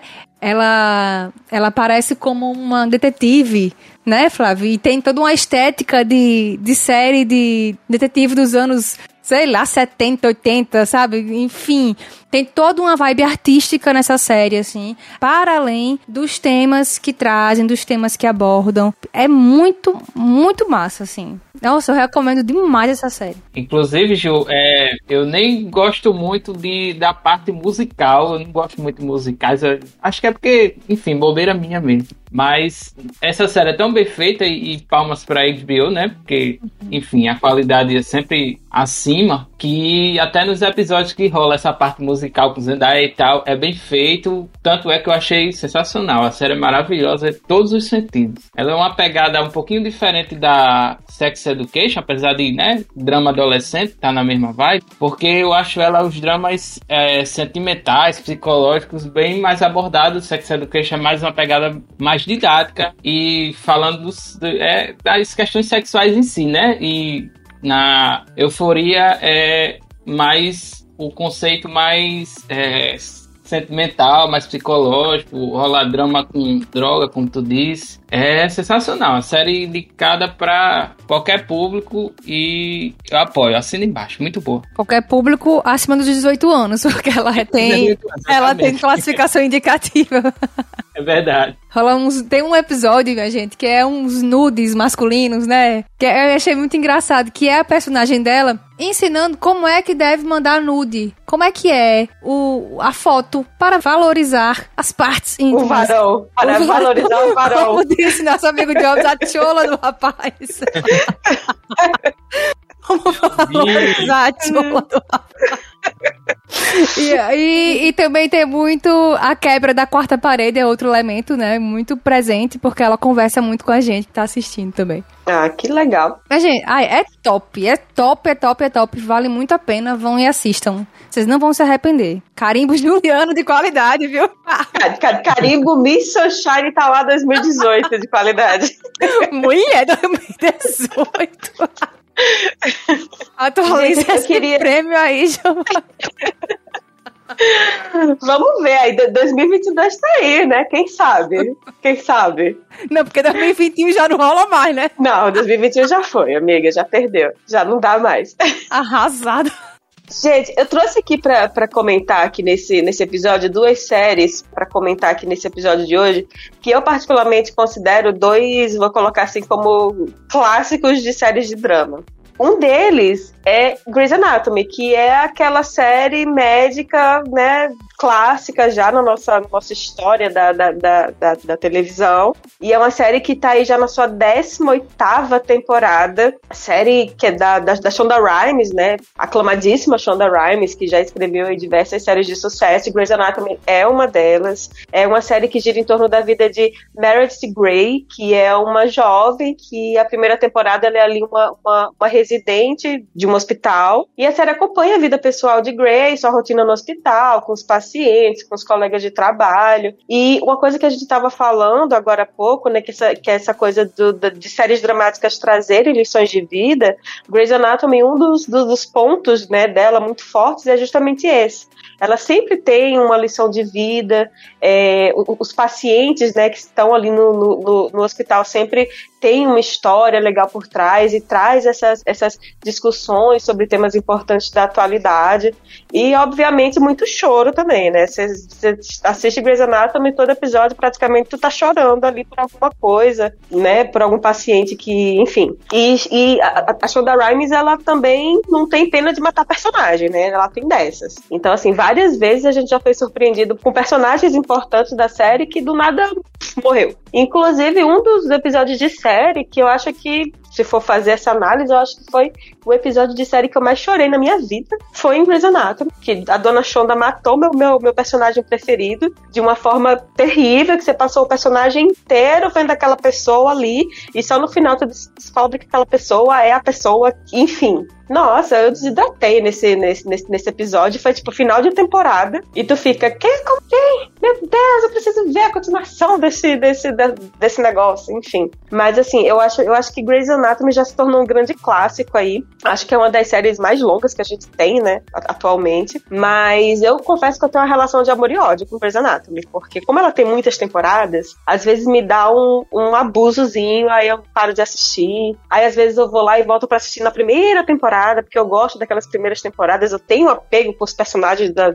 da, das primeiras temporadas. Aí volta, vem assistindo, assistindo, assistindo. Aí você chega, sei lá, na 15 quinta temporada eu abandono de novo. Então, assim, tem essa relação de amor e ódio com Grey's Anatomy. Mas não, não tem como não falar de Grey's Anatomy aqui no episódio que a gente tá falando sobre dramas. Porque acho que é um dos maiores dramas, aí, um dos grandes dramas que a gente tem ainda acontecendo hoje, né? Na nossa TV. Muita gente a fazer medicina também, né? A gente conhece uma quantidade de amigos que fez medicina por conta dessa. Influenciada, né? É. Exatamente. Eu não assisti Grey's Anatomy, né? Nunca vi e tal. Só ouço escutar, só, só escutar. Só ouço falar. Só ouço a galera falar muito bem. Já vi também a galera dizer que virou médico por causa disso. Enfim, que o povo morre lá mas eu nunca assisti porque é muito longa, mas tem essas questões médicas, né, que envolvem ética médica também, é o que eu, que eu ouvi dizer. E Sim, uma também. série tem uma questão, para além de muitas outras questões, né, mas me tocou profundamente, eu super me identifiquei com um monte de questões que são trazidas lá nessa série, é Sex Education. Assim, uma série toca milhões de pontos, fala sobre LG, LGBTQI, fobia, é, enfrentamentos ligados à questão da orientação sexual, ética, profissional, sobre sororidade.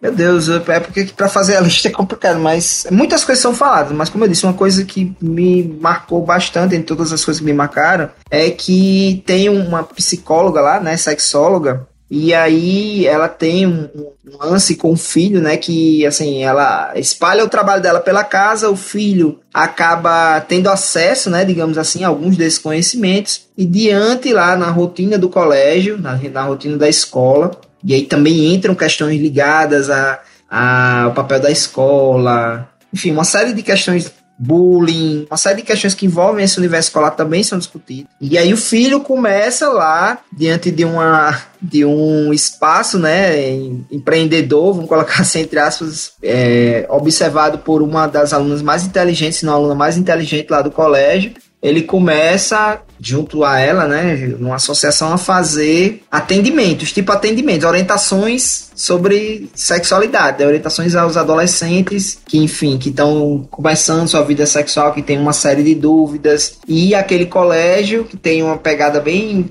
que, claro, vai mudando assim ao longo do tempo, né? Mas vai mudando às vezes de maneira muito questionável. Tem uma pegada muito tradicional, né? Que não discute essas questões. E, enfim, a série é fantástica. Ela é uma coisa que eu achei muito interessante, a coisa do, do a coisa racial também, né? Há um lugar de protagonismo para as pessoas negras. Essa coisa do, de, de, que cada indivíduo, cada pessoa é uma pessoa única, é muito colocado na série, muito valorizada. E Flávio estava falando aqui em outro momento, queria até pedir a colaboração dele para falar sobre esse tópico, sobre essa série. É, ele estava falando aqui que tem um caráter muito educativo.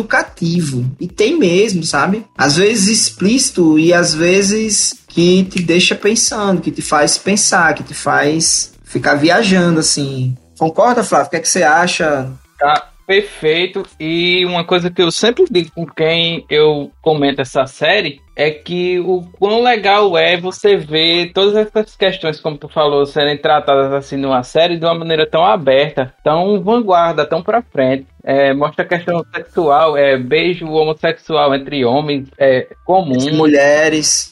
Entre mulheres, é bem naturalizada a questão é, de sexualidade. As várias identidades sexuais também, né? Várias identidades, trata de não binário, de, de né, todo tipo de gênero, de do LGBT, LGBTQIA+. É, isso. É bem representado. LGBTQIA é bem representado. É, inclusive tem... É, pode dar spoiler, não? Eita, não dá aí.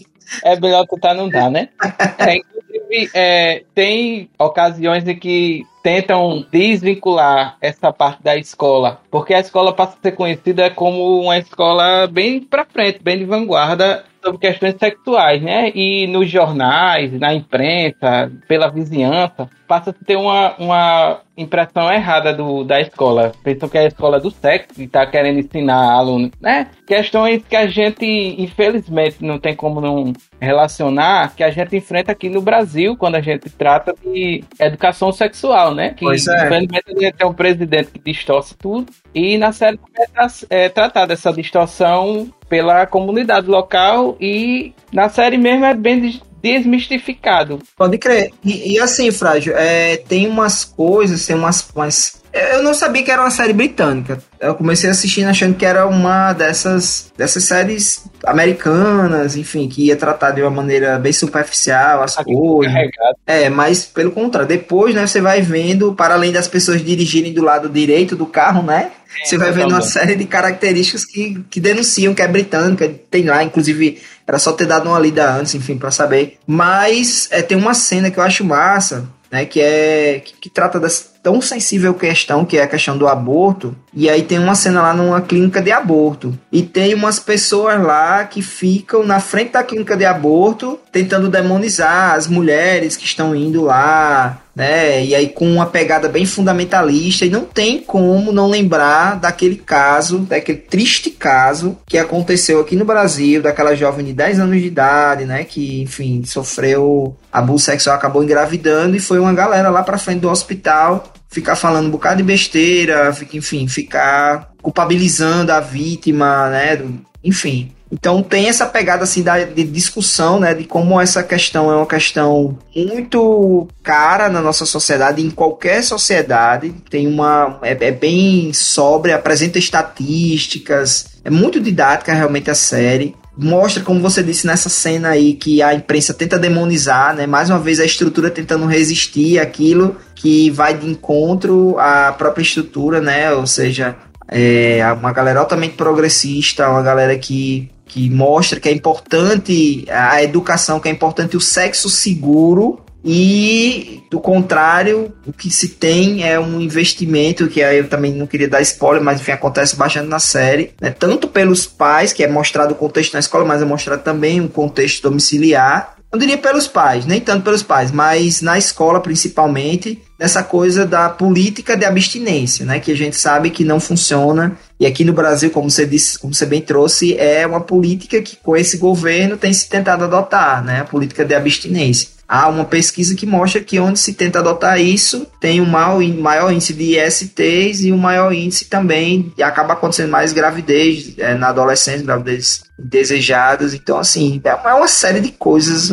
que são discutidas. Vale muito a pena, super recomendo. E quer fazer mais algum comentário, Fred? Eu queria dizer isso mesmo. Resumindo, é uma série que mostra que a sexualidade é uma demanda bem alta, né? Em torno dessa população, do, do, da galera jovem e adolescente, e que negligenciar ou tentar empurrar para debaixo do tapete nunca é uma boa alternativa. E quando se trata de maneira livre, aberta, espontânea e, que, e acolhedora, né? Que você consiga trazer essa galera. Que é o que o protagonista, né? O Otis, ele tenta fazer, mas, enfim, não, de maneira não técnica, né? Que ele não é nada mais do que também um adolescente que tem isso. certo conhecimento por conta da mãe. É isso que ele tenta fazer e, né? Dá tão certo, tem resultado tão legal que desencadeia uma série de outras coisas que também, sem querer dar spoiler, no final a gente pode resumir que é uma questão a, ah, muito importante na, na vida do adolescente e no ambiente escolar. Né? É série fantástica. Eu terminei de assistir hoje, como eu disse, fiquei com aquele gostinho de quero mais. Parece que vai ter já a quarta temporada. É a quarta temporada, vai ter sim. É uma série brilhante, eu vi também quase maratonando e fiquei muito feliz. É uma na, na, pegada dela também tem uma na Netflix chamada Big Mouth. É de muito boa. É desenho, né, cara? Isso, que inclusive o protagonista, não sei se você concorda comigo, Flávio, lembra muito, né? Big Mouth só não tem a bocona, mas assim, o formato da cabeça, a cor dos olhos. Exatamente, exatamente. fisicamente o, o é, Otis, né? É o personagem isso. da. Mas Big Mouth é muito massa também. É na pegada Sim. do Sex Education, só que com um pouquinho mais de comédia. Sim. E é, a questão técnica também na série, tá? Uma fotografia muito boa. É, a trilha sonora, caramba, minha nossa, ficou apaixonante.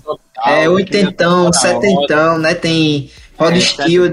E o massa é porque eles usam bandas europeias, né? É, Rod Stewart é inglês, aí usam Tias Fofias, Joy Division. Saindo um pouquinho, mostrando que há muita coisa boa fora do, do ambiente americano que a gente é tão bombardeado, né? Pois é, pois é, pois é, pois é. E talvez se fosse nos Estados Unidos, talvez essas questões não pudessem ser discutidas com tantas camadas, né? Porque a gente sabe que os Estados Unidos ele é bastante dominado por essas questões fundamentalistas, né? Vocês sabem que eu já vi, já ouvi assim sobre essa série, já vi várias pessoas falando, já vi em vários lugares indicando essa série, mas eu nunca parei para nem ler a sinopse do que, que era a série. Mas aí agora vocês falando me despertou muita curiosidade também de assistir. Mais uma que vai aqui pra, pra listinha tinha. Boy, eu assisti o primeiro episódio com muito preconceito, porque eu achava que era uma série americana e, como eu disse, ia abordar só superficialmente, ia ser mais do mesmo, mas eu assisti o primeiro, quando eu assisti o segundo, caramba, esse aqui é diferente, esse aqui tem umas coisas Conquistou, que... né? É. Sabe o que me levou também, Job? A tentar? Uma coisa bem bestinha, mas que me levou a tentar. A Gillian Anderson, que é a, a mãe de outros, é a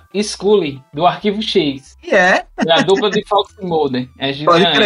É do Arquivo X. Aí saiu, eu poxa, a série com ela, não sabia. Eu nem sei se ela é inglesa, na verdade, mas ela tem um sotaque tão bom. Flávio, segundo os papiros, ela nasceu em Chicago, nos Estados Unidos. Mas, se eu não me engano, ela é a atriz, se não me engano, tá aqui, certíssimo. A Gillian Anderson, ela ganhou o Emmy recente agora pela personagem da Margaret Thatcher em The Crown. Maravilhosa. Oh, nem sabia, muito legal. Pode crer. Então ela, é, ela atua como uma britânica muito bem. Pois é. E quem fez Margaret Thatcher foi. Meu Deus, como é o nome daquela atriz que ganhou os Oscars todos Meryl os... Streep fez no cinema. Pois fez é, ela é cinema. é muito parecida com Meryl Streep, até atuando assim, você vê. E é engraçado porque nessa série também tem. É, ela é muito parecida com Meryl Streep. E tem uma outra atriz que é muito parecida com a Lerquina. Com a atriz que faz a Arlequina. Ah, tem. E o povo sempre mistura, né? É a Margot Robbie, a que faz a Arlequina. Pronto. Ela é parecida com Margot Robbie mesmo. É, né? E a galera sempre tira onda é. na internet, né? Que elas Emma McKee confundem. o nome dela, o nome dessa. Emma McKee. Pronto. Chegou uma pessoa aqui que não, não tava assistindo a série e disse, vixe, a Arlequina tá nessa série aí, é, também. Aí é. eu vi, não, parece E parece mesmo. que ainda tem uma outra terceira atriz que é tipo assim, é o combo. São as três atrizes que se parecem e que a galera fica confundindo.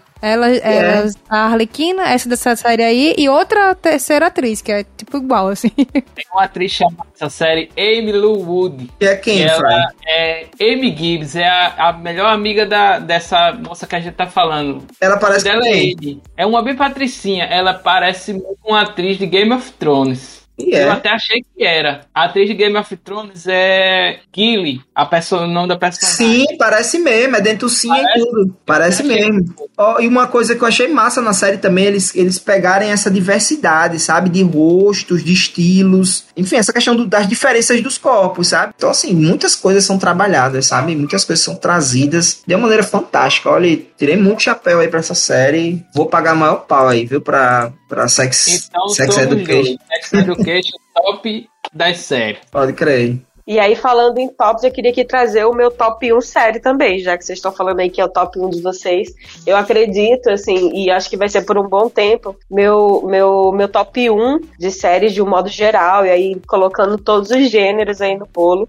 Acredito que pra mim hoje é This Is Us. This é aquele drama familiar clássico, mas nem tão clássico assim. O, o enredo da série é o seguinte: a série ela acompanha o cotidiano da família Pearson. É um casal que estava esperando trigêmeos, mas aí na hora do parto um dos bebês morre e aí eles decidem adotar um recém-nascido que tinha que por acaso tinha acabado de ser, de ser resgatado pelos bombeiros. Então assim eles entram no hospital para receber três filhos, um deles morre, mas de qualquer forma eles saem do hospital com esses três filhos, sendo que um deles é adotado. E aí a série acompanha a vida dessa família em várias linhas do tempo. Então, assim, o roteiro da série é uma coisa fantástica, assim, porque a série vai e volta no tempo várias vezes. Então, assim, a gente vê cena do casal antes deles terem os filhos, é, vê cena dos filhos criança, adolescente, a vida adulta desses, desses filhos, dos irmãos, no caso, né? E acompanha, assim, e, e- e- e o que eu acho fantástico na série é porque ela traz diversas questões e ela mostra uma vida de pessoas que são humanas e que erram e que têm os seus defeitos, que têm os seus traumas, têm as suas vivências, têm as suas coisas para serem resolvidas. E é muito é muito fantástico assim como como cada personagem tem a sua tem a sua não, não, não, não são personagens rasos como a gente gosta de falar aqui né? Cada personagem tem a sua a sua profundidade tem as suas questões emocionais ali. E, e, e como a série consegue é, justificar cada ação daqueles personagens. Tipo assim é, a garota comeu um pão integral. E aí mostra na cena seguinte que lá atrás quando ela era criança ela viu alguma coisa com pão integral sabe essa coisa assim de que de que cada coisa é pensado e tem um porquê na série. E é tudo é muito é muito é muito conectado assim tudo é muito é, é encaixado não, a série não tem furos. O roteiro é fantástico fantástico assim é uma série que eu gosto muito. Não é à toa que a série é, é uma série que já foi super premiada e recebeu até Emmy. É, são cinco temporadas que estão na eu acho que tem até a quarta temporada na Amazon se eu não me engano. E essa última temporada que saiu agora que foi a quinta que acabou agora ela tá no Star Mais? Acho que é Star Mais o nome do do, do deixa eu ver aqui deixa eu só procurar aqui Star Mais é e assim, ela vai ter a sexta, a sexta temporada, mas a sexta temporada vai ser a última. A, a sé- série foi criada pelo Dan Fogelman e ele resolveu acabar, é, terminar a, a série na, na sexta temporada. O que eu achei ótimo também, porque eu acho que a série já tá é, meio que se fechando, as coisas, os pontos já estão sendo ali resolvidos. Eu acho que não vai ter mais muito pano pra manga, sabe? Então eu achei muito sábio dele terminar a série em um ponto que a gente vai poder dizer, nossa, essa série é muito foda, essa série é muito massa e terminou no tempo certo, não ficou aquela coisa de ficar estendendo a série por muito tempo e o negócio se perder no caminho, não.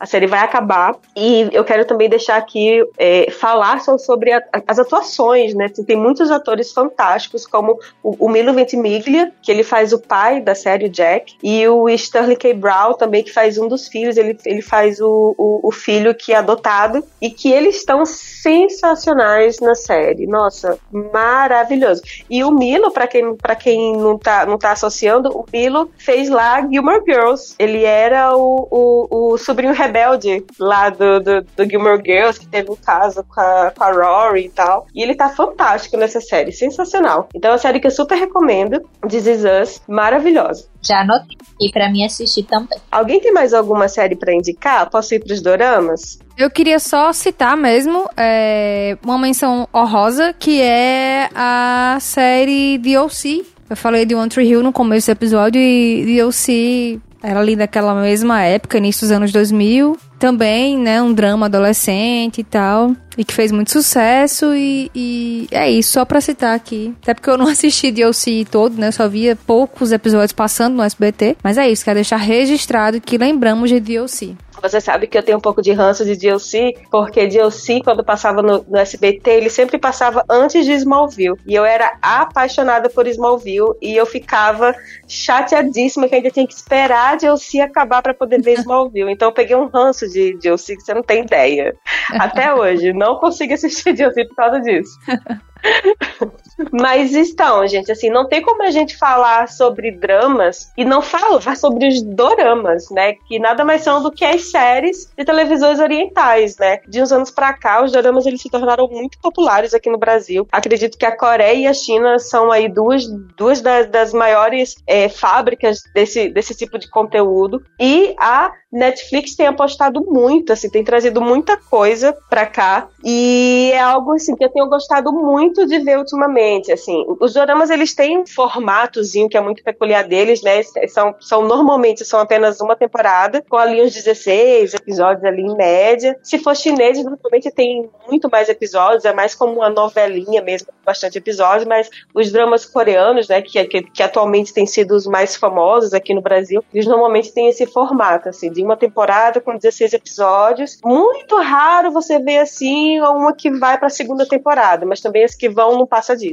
Mas assim, existem diversos tipos de dorama, né? E tem comédia romântica, policial, ação, fantasia, mas assim, todas elas têm uma coisa, ou a grande maioria delas tem uma coisa que é o que permeia ali a série, que é a questão do romance. Sempre tem um romance, sempre tem um casal, é, e sempre a história meio que gira em torno desse casal ali. E assim, o que eu gosto é porque são sempre conteúdos muito, muito gostosos de assistir, mesmo que sejam séries que tragam assuntos importantes. Por exemplo, um, é, eu já vi uma que falava sobre o câncer de mama no homem, né? Que é algo importante de ser falado, que lá, acredito eu, que não seja um assunto que seja muito discutido, mas assim, trazia de uma forma muito leve, muito gostosa de ver, né? E eu queria deixar aqui a indicação de uma para vocês, assim, para quem nunca assistiu Dorama e, e para quem gosta de um conteúdo mais leve, mais gostoso, mais divertido, muitas vezes, assim, mais bobinho até. Eu super recomendo uma chamada Hometown Cha Cha Cha. Ela encerrou, ela foi ao ar agora, acabou, agora, acabou acho que tem umas duas, três semanas lá na Coreia do Sul, e ela tá sendo, é, a Netflix está disponibilizando todo final de semana episódios dela. E é uma série que conta a história de uma dentista da, da cidade grande, que ela abre um consultório em um vilarejo litorâneo, e lá ela conhece um cara que é um, um faz tudo, assim, ele é pintor, encanador, corretor, carteiro, todo mundo que precisa de ajuda ali naquela vila, ele vai lá e faz. Então eles se conhecem, eles são assim, meio que opostos, sabe? E ali, claro que começa a surgir um romancezinho dali e tal. E a série, ela, ela tem essa pegada, assim, de ser muito leve, ser muito divertida. Os, os personagens secundários, eles são muito bons também, assim. Eles têm essa coisa de que não são personagens. É, cada um tem, tem, tem a sua história também, sabe? Além daquele personagem principal, eles também têm a história deles e tem o porquê deles agirem da forma como eles agem ali na história, enfim. Apesar do, do cancelamento recente do ator principal, que é o Kim Son-un, para quem não acompanha esse mundo drameiro aí, ele foi canceladíssimo nessas últimas semanas por umas questões lá que uma ex-namorada divulgou que ele induziu ela a fazer aborto, enfim, várias coisas aí. Apesar disso, eu acho que a série vale muito a pena. Eu acho, eu acho, eu acho que a gente tem que saber separar também, né? A série não é só o ator, tem vários outros atores, toda uma equipe que trabalhou ali por trás para fazer essa série acontecer. E eu acho que vale sim a pena assistir mesmo, apesar desse, desse triste acontecimento aí com esse, com esse ator que, inclusive, era um dos meus atores preferidos. Fiquei bem frustrada depois que, que, isso, que isso veio à tona e tal. Mas enfim, Hometown Cha Cha Cha está na Netflix, toda semana tem episódio novo. Quem quiser começar a conhecer esse, esse universo, pode apostar que é uma série muito legal, tem uma história bacana. E eu que agora eu vou entrar também, porque eu sou apaixonada por doramas. e é o estilo que eu mais assisto atualmente. E essa série, apesar dela ser leve, e aí eu sempre falo dos doramas, apesar de ser leve a série, ser, ser pra rir, pra chorar, né, pra, pra você se divertir, todas elas têm um cunho emocional muito grande, assim, como se fosse, como é que eu posso falar? Algo muito importante que traz na série para você refletir. Ele, ele traz coisas que faz você refletir sobre dores que nós vivemos hoje em dia. Então, por exemplo, a dor da perda, né? É, como as pessoas lidam com a perda, como as pessoas lidam com a separação, como que as pessoas lidam com casos como esse, como o aborto, né? Que aconteceu na vida real do próprio ator. E, e, e alguns doramas também trazem esse tipo de, de temática. Então, é, é, muito bacana assistir Hometown Cha porque ele tem um segredo para ele estar tá sempre fazendo o que ele faz, que, é, que ele é um faz tudo, ele não tem um emprego fixo, né? E aí a gente vai descobrindo a história dele e ao mesmo tempo vai descobrindo a história de cada um da vila. E essa relação pessoal deles é muito interessante. Então ela acaba se tornando leve, mas ao mesmo tempo ela é bem profunda, porque ela traz reflexões muito bacanas sobre sentimentos, sobre como superar determinadas coisas que a gente precisa superar. E aí ela, por exemplo, é uma pessoa muito ligada a dinheiro, a dentista, né? Ela, ela é muito de, ligada ao sucesso profissional dela, ela não se importa muito com as uhum. pessoas ao redor. E aí ela chega numa vila em que todo mundo se conhece, é que nem cidade de interior. Ela chega lá, todo mundo se conhece, e aí ela começa a achar estranho que ninguém vai na, na no consultório dela. Mas a verdade é que ela não parou para conversar com as pessoas, para conhecer, para tomar um chá na, no, na, ali com o pessoal do, do mercadinho. então a gente é. que os valores. Ah, pronto tá aí, a palavra que eu queria chegar. É, os valores. Os valores, é. Pra gente trabalhar valores, que é uma coisa que, que falta tanto hoje em dia. Claro que no, dentro da realidade deles, da Coreia, que é um pouco mais conservadora, pouco não, bem mais conservadora. Bem mais, é mas ainda assim muito interessante. Ah, eu adoro essa série. O Hometown Cha Cha é linda demais. Ela é muito gostosa de assistir mesmo. E, e, os atores são muito bons. Isso, isso. Você quer indicar mais alguma, Priscila? Eu vou, vou indicar. Deixa eu indicar um Posando no Amor, gente. Essa é uma série. Ah, Posando no Amor é maravilhosa. É uma obra. Sabe Outlander? É uma obra de arte escondida dentro daquele catálogo da Netflix, gente. Não, não dá pra não assistir. É o tipo de série que se você assistir com os pais, com seu marido, eles vão gostar também. Posando no Amor também tá nesse nesse traz essa coisa assim de trazer várias questões e que foi uma série foi inclusive foi Priscila que me indicou Posando no Amor. Eu, eu, nunca tinha assistido, mas ela é uma das séries mais aclamadas aí desse desse meio, né, de doramas e tal. E é uma série que me fez ir atrás e pesquisar sobre questões que eu até então não tinha me atentado. Priscila vai falar um pouquinho da, da do que, que é a série, aí depois eu, eu, eu continuo aqui o meu pensamento. Vai lá, Priscila. Essa, essa série, ela fala sobre uma mulher que ela é, é uma mulher de grande sucesso na Coreia do Sul, né? E ela acaba é, indo fazer uma, uma promoção da empresa dela e ela acaba se envolvendo num acidente, né, aéreo, e esse acidente leva ela para a Coreia do Norte e ela acaba atravessando a divisa. Aí a série passa ela tentando voltar para a Coreia do Sul. E no meio disso ela encontra um oficial militar, que ela acaba na zona militar, e esconde ela com medo de, de, de porque na Coreia do Norte, né, os desertores da Coreia do, do, Sul, eles são condenados. Então, ele começa a proteger ela, ele esconde ela, né, daí entra a parte do romance, mas entra também diversos personagens, que aí ela se infiltra como se fosse da Coreia do Norte, né, e, e aí ela começa a conhecer o pessoal da vila, da vila militar, como se fosse alguém ali da própria Coreia do Norte. E, a, e aí tem os soldadinhos, que são os, os colegas, né, do, do, do capitão, que, que ajudam a esconder ela, enfim. É, e aí ela fica o tempo inteiro tentando voltar. Mas o legal dessa série é porque a, o roteiro é muito redondinho. Para quem gosta, assim, de assistir, não, não tem furos no roteiro, sabe? Ele é muito certinho em todo o tempo, ele é muito cativante, os personagens são muito gostosos. Você se apaixona por cada um deles, daqui a pouco você já tá rindo. É o tipo de série que você vai rir do início ao fim, chorar e se apaixonar junto com eles. E e, a roteirista, né, a, ela fez o roteiro todo baseado o mais próximo possível da cultura dos dois países. Então ela pegou os desertores da Coreia do Norte e descreveu tudo como eles viviam lá. E aí, gente, é, é, é, um impacto, porque eu não sabia que eles viviam daquela forma, né? Eles, tem muita gente que não, não sabe nem o que é uma geladeira, né? Em pleno século XXI. E isso é muito impactante para o mundo atual, sabe? A gente, em pleno século XXI, tem pessoas que ainda usam sal para guardar carne no, na sua dispensa, é uma coisa muito. parece uma coisa de outro planeta.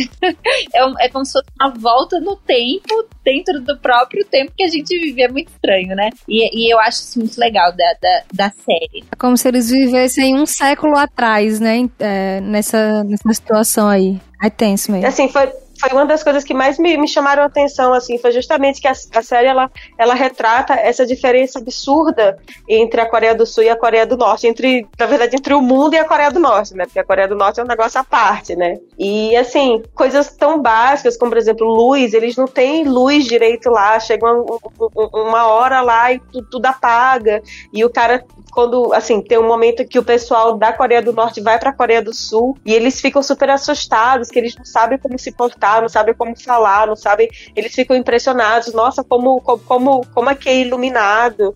E o cara pensa, nossa, se fosse se, se, eu, se a gente se a gente tivesse essa luz lá, meu filho ia poder estudar à noite. Sabe umas coisas assim que pra gente são tão básicas e que para eles lá é uma realidade completamente diferente. E como Priscila falou, assim, a roteirista ela foi muito muito fiel nessa em retratar essa, essa Coreia do Norte, né? Assim, de acordo com, com relatos que ela teve de pessoas que conseguiram sair de lá. Então é muito interessante e a série me fez é, pensar e pesquisar mais sobre, sobre essas questões. Eu acabei aí me vendo diversos vídeos de, de pessoas relatando, né, como elas conseguiram sair da Coreia do Norte, como é viver na Coreia do Norte. Enfim, eu acho que é uma série também que é uma porta de entrada para quem nunca assistiu um dorama. Eu acho que vale muito a pena também. E uma curiosidade é que a série ela foi inspirada em uma história real, né? Então teve um, um, um, caso parecido com esse. Claro que os personagens são todos fictícios, né? Mas um caso parecido de uma atriz que acabou por conta do navio e de um tufão acabou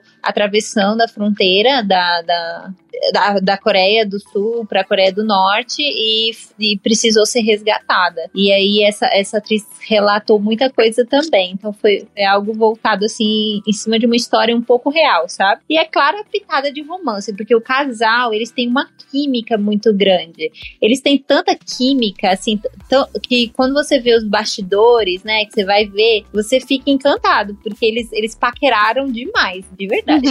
e eles são um casal de verdade hoje hoje, né? Eles estão juntos hoje, né? Série, eles resolveram assumir o relacionamento, então hoje eles estão juntos, né? Isso pra Coreia do Sul é bem difícil, eles não costumam assumir relacionamentos em público, porque a maioria dos atores, eles fazem contratos, né, pra ficarem solteiros e... Nossa. É uma coisa tão absurda, né, assim, que, foi, que é um dos pontos lá de, de, de polêmica no caso do ator que eu falei da outra série, Kim Son-nam, foi justamente isso, assim, que ele não, ele não quis assumir o romance dele dele com a garota, que ela teve que abortar e tal por causa, por questões financeiras, Oi. questões de contrato, porque senão ele ia perder publicidade, ia perder diversas coisas, enfim. É meio absurdo, né? Porque assim. ele pode se relacionar durante tanto período porque uh, as pessoas vão se apaixonar por ele. Então, por conta disso, eles, eles pecam por isso. Mas nesse caso, eles assumiram, né? E, e gente, é, é, é, tem muita cena linda. E assim, fala. Lembra que eu falei para vocês que tem a questão dos valores, né? Fala sobre o abandono, sobre. Tem uma cena muito forte que ela, quando é criança, a mãe dela tenta abandoná-la numa praia sozinha. E isso é refletido por ela, como ela se porta hoje em dia. Ela exclui as pessoas da vida dela e tudo mais. E aí, quando ela chega, tem uma cena linda que ela se perde desse capitão lá no, no, mercado, desesperada, e ele encontra ela através, através de uma luz de vela. Eu acho que é a cena mais marcante da, da coisa. Eu acho linda essa cena que ele dá, ele dá um suspiro quando ele encontra com ela. E as trilhas sonoras, gente, dessa série, sem brincadeira, ela foi feita justamente pra série e é uma trilha linda. Linda. É, foi filmado na Suíça, na Mongólia, na Coreia do Sul. Então a fotografia é de tirar o fôlego. Só, só digo isso, assista é, que você depois. Tem uma chance pra Posando do Amor. Ju É. deu uma chance pra Posando do Amor e não se arrependeu, né, Ju? Não me arrependi, muito boa. Os personagens são muito cativantes. A série me ganhou numa cena em que ela tá fugindo, correndo. No... Gente, é muito engraçado. Foi ali que eu. Não, essa série é boa, viu? Isso aqui é interessante. Eu fiquei interessada em ver o resto naquela cena da menina correndo, fugindo no campo. E um dos guardas atrás dela. Gente, muito hilário, muito bom. a atriz, ela é muito engraçada, né? Ela começa muito séria, então assim, nos É. primeiros momentos do capítulo, os primeiros, os primeiros minutos dos capítulos, ela é muito séria, mas aí você vê que é tudo uma personagem que ela cria ali pra se defender do meio onde ela tá, né? Que é leão come leão. E, e depois, quando ela começa a baixar a guarda, olha, ela é tão engraçada, você ri É. tanto com ela, ela é maravilhosa. Ela é muito boa mesmo. Então é isso, gente. Vamos lá pro nosso troféu sem cast? Bora. Bora. Let's go. Então vamos lá pro nosso troféu sem cast, né? Vamos eleger aí os nossos melhores dos melhores aí dentro dessa, dessa temática que a gente falou de dramas. E aí, gente, pra vocês, qual que é a melhor série de drama? Pra vocês? Euforia. Ih, vamos lá. Eu voto em Black Mirror, mas Difícil isso aí, é mas difícil. É dificilíssimo. Flávio. Black Flávio. Mirror. Black Não, Flávio. Tem que dar empate, Flávio, pra todo mundo Você viu troféu. euforia, você viu euforia, você sabe que é boa. É excelente euforia, mas, porém, contudo, no entanto. Ah, a é Priscila. Posando no amor. Ah, pra mim, a melhor série de drama é This Is Us. Então, assim, infelizmente, não vai ser. O Us, apesar de todos os prêmios que já ganhou na carreira, ele não vai ter um troféu sem cast, porque com dois votos, Black Mirror foi o grande ganhador da noite. e Parabéns. Aí, perdeu o prêmio mais palmas. importante, né, Jamaica? É uma pena. É uma pena, é uma pena. Salva de palmas, tá de parabéns, Palmas, Black Mirror. palmas. Melhor personagem de drama pra vocês. Ru, de euforia.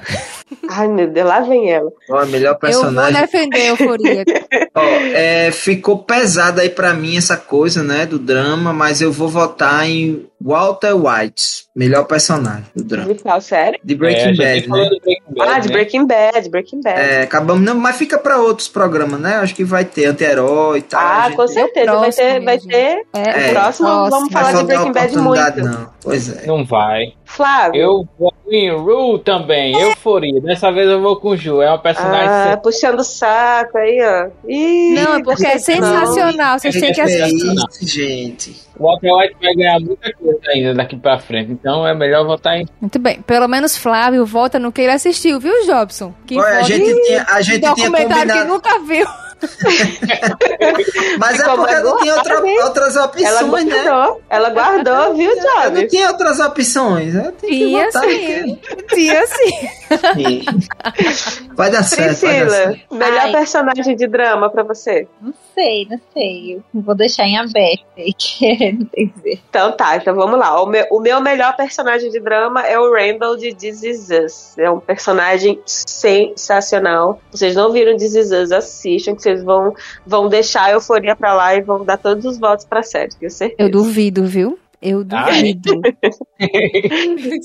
Então deu empate de novo, né? Aí agora tem Todo que mundo ganha desempatar, prêmio. né? Ah, é? Todo, Tá. é, então todo mundo ganha Não, prêmio. Vamos- vamos gente, dar deu empate não. mundo. Eu e Flávio votamos. Não. É. Votaram em Root? Ah, é verdade. Ah, só os computadores. Os computadores, eles enganam. É, de tá aqui, tá talento, é Del, é meu. É um vírus, é um vírus. Então temos aí um prêmio pra Euforia. Rue de Euforia ganhou como melhor personagem. E melhor ator ou atriz de séries dramáticas pra você. Zendaya, de euforia. Gente, é. Maravilhosa. É, quando você assistir, você vai votar junto, tenho certeza. É, vamos ver, porque aí o, o, o, o embate aí é, é contra, é Is Us, tá meio pesado, meio difícil. Mas vamos lá. Então, assim, pra manter aí a linha, fio da meada, Brian Cranston é o ator que fez o senhor Walter White. Tem o Walter Branco, né, Ju? Volta branco. Walter Branco. Flávia, Hoje nessa eu vou votar na senhora Gillian Anderson, que eu sabia que ela era uma excelente atriz, mas não sabia que era tanto. Boa. olha. É. Boa. é sensacional. Gillian Anderson, uma personagem que eu esqueci o nome agora, mas de Sex Education. Ah, Olha legal. aí. Show. Priscila. Ah, eu vou votar, eu vou seguir a minha linha, né? Então eu vou votar na, na atriz que faz a personagem lá, a principal do, do, do Pousando no Amor.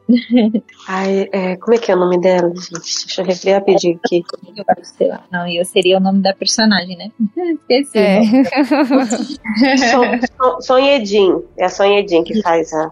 a Eu quero mudar o meu voto. Ih, lá Ah, vem. O que, que foi? É porque senão vai dar empate, gente. Vai. Eu não votei ainda. Ah, é? Ah, desculpa. dar empate. Então, lá. Mas eu acho que vai tá dar empate de todo jeito, porque o meu melhor ator, atriz, é o Sterling K. Brown, que faz o Randall em This Is Us. Pronto. Vai lá, empatou. muda seu voto, Jobs. Vou mudar o meu voto, mas assim, dizendo que o senhor Walter Blanco lá é bom ator, viu? É, eu voto, eu faço. Embora tenha outros bons atores também em Sex Education, eu vou votar. Como é o nome aí, Flávio? Diz aí de novo aqui.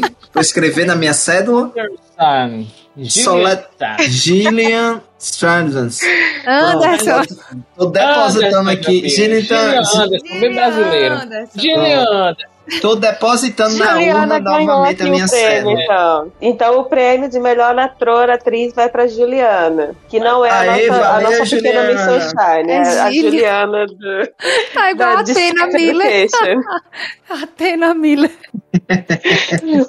Então é isso, gente. Esse foi o nosso troféu sem cast. Em breve vocês todos que foram premiados aí, que estão ouvindo a gente, vão receber esse troféu na casa de vocês, tá? Não se preocupem. E bora lá pro nosso crédito e descrédito. Simbora? Simbora, Simbora.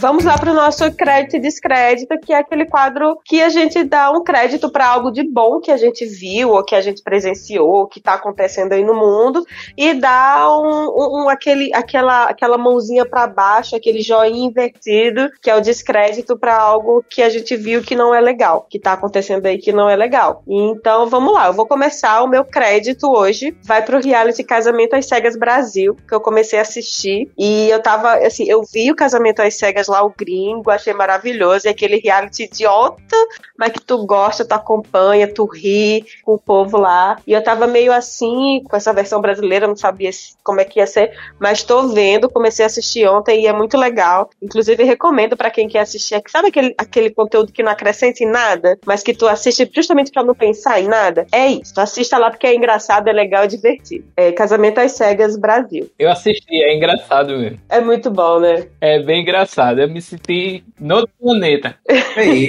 Mas não vou comentar, senão a gente vai estender demais. Job, assista. Eu digo isso a você, assista. Tá bom, vou tentar assistir. Eu confesso que eu discriminei já. assim. Eu ouvi dizer que tinha um lance machista, aí eu botei lá, lá embaixo na lista, assim, tipo, pra não assistir. Ah, tem, só que assim, são, são pessoas reais, né? É, a sociedade é assim, então você vai ver o que, o que você vê no seu dia a dia aí na vida. É isso, porque é um reality show. São pessoas de verdade. Sim, eu achei também o direcionamento do, do programa um pouquinho, mas Ah, tem. Eles, eles querem fazer acontecer, assim, tornar aquilo o mais atrativo possível, né? é, né? Mas enfim, eu acho que vale a pena como, como aquele conteúdo inútil, sabe? Aquela cultura inútil. é bem diferente. Vale a pena. Vamos lá, quem mais tem crédito? Então, eu vou dar um crédito pra uma coisa que não é novidade, mas eu comecei a ver essa semana e eu achei muito, muito engraçado. Que é o desenho animado Irmão do Jorel. Ai, Que mulher, esse negócio desenho. engraçado. é muito nonsense, Muito. mas é tão divertido. Começa pelo personagem principal, né? Assim, que o personagem ele é, ele é tão, tão. Ele é tão de, escanteio que nem nome ele tem. Ele é o irmão do Coitado, Jorel. gente. É muito bom. Ele é irmão do Jorel. Ele tem dois irmãos mais velhos. E aí, Jorel é o irmão que todo mundo. Ah, todo mundo almeja, todo mundo não sei o quê. E aí, ele é quem? Ele é o irmão do Jorel, sabe? É. Ele não tem identidade. Gente, mas é super engraçado. Ah, é, uma, é um desenho animado, né? Tem quatro temporadas. É, eu vi que tem na, na Netflix. Eu não sei se tem as quatro se só tem três ou duas. Enfim, comecei a ver recente. E são episódios de 10 minutos. É, assim, é curtinho e. Gente, é muito engraçado. Assim, não sei nem muito como explicar, né? São causos da vida do, do irmão do Jorel. E, e, assim, é muito divertido, assim. Eu tive interesse de procurar por causa de recortes que apareciam para mim no Instagram da vovó Juju. E eu achei Isso. a vovó Juju maravilhosa. Personagem sensacional. pra mim, ela é a melhor personagem. Eu só vi três episódios, mas pra mim ela já é a melhor. Ana Catarina, que nome feio. é muito bom, sabe? Ela dá uns comentários assim. Quando ela aparece, eu e Rafael, a gente morre de rir com qualquer besteira que ela fala.